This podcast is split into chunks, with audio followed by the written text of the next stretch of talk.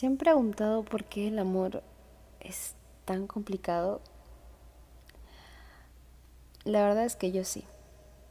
A veces siento de que buscamos cubrir ciertas necesidades, cubrir ciertas cosas que la verdad no sabemos ni para qué es o para qué realmente nos va a servir.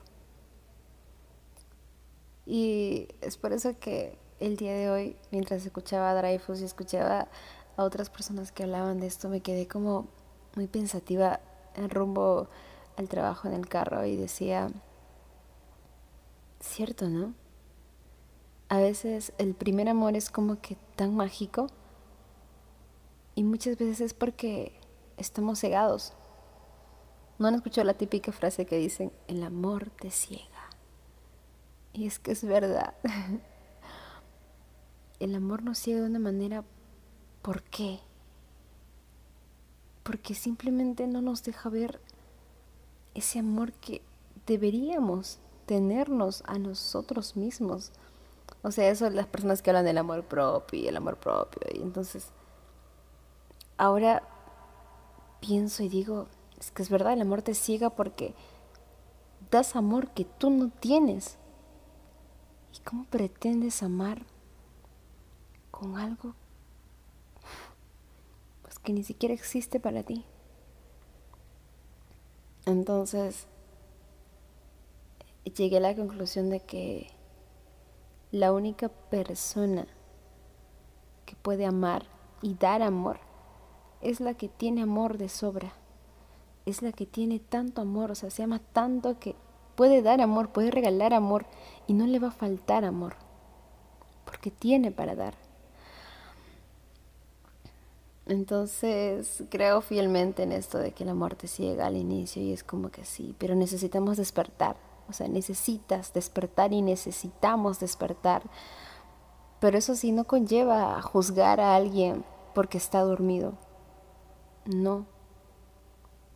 Tú como persona tienes la responsabilidad de, de poder orientar, pero jamás de juzgar porque también estarías ahí poniendo tus miedos, reflejando todas tus inseguridades y tu poco amor propio que te tienes. Entonces, llegué a esta conclusión de que tenerse tanto amor propio, de verdad, quererse tanto, es como decir, no estoy buscando a mi media naranja, no estoy buscando al amor de mi vida. Yo soy el amor de mi vida al final de todo esto yo soy el amor de mi vida.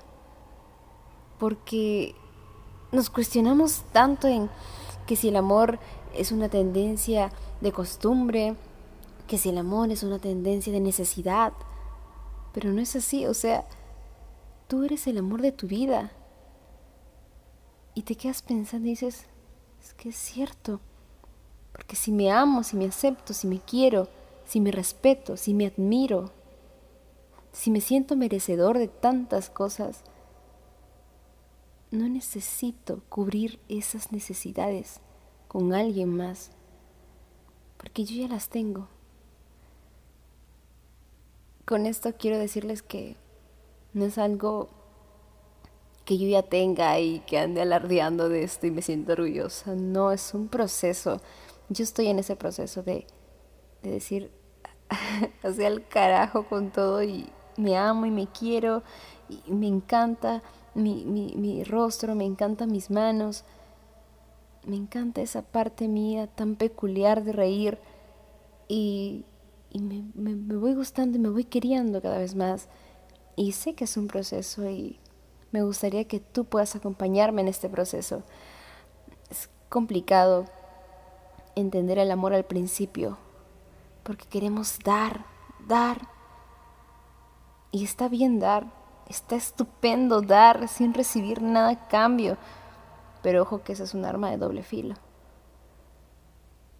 Pero parte primero dándote a ti, amándote a ti, respetándote, queriéndote, de una manera que no necesites más, no necesites de alguien. No necesites ni de tu mamá, ni de tu papá, de algún amigo, del enamorado, de nadie, solo y únicamente de ti, porque tú eres amor. Y si tú llegas a ser amor completamente, vas a dar amor a todo aquel que te rodee. Y la vida se trata de eso, de dar amor, sin esperar nada a cambio.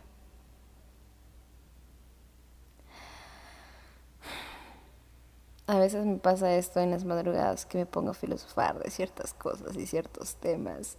Eh, pero nada, quiero que estas madrugadas las podamos compartir juntos. Y sé que yo aprendo mucho de ti, como sé que tú vas a aprender mucho de mí. Así que nada, te invito a que puedas escuchar el siguiente capítulo.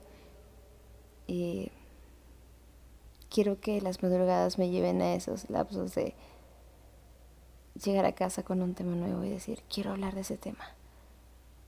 Quiero pensar y quiero redundar y quiero cuestionarme y quiero que tú me acompañes en esto. Así que nos vemos, o mejor dicho, nos oímos y nos sentimos en el siguiente podcast.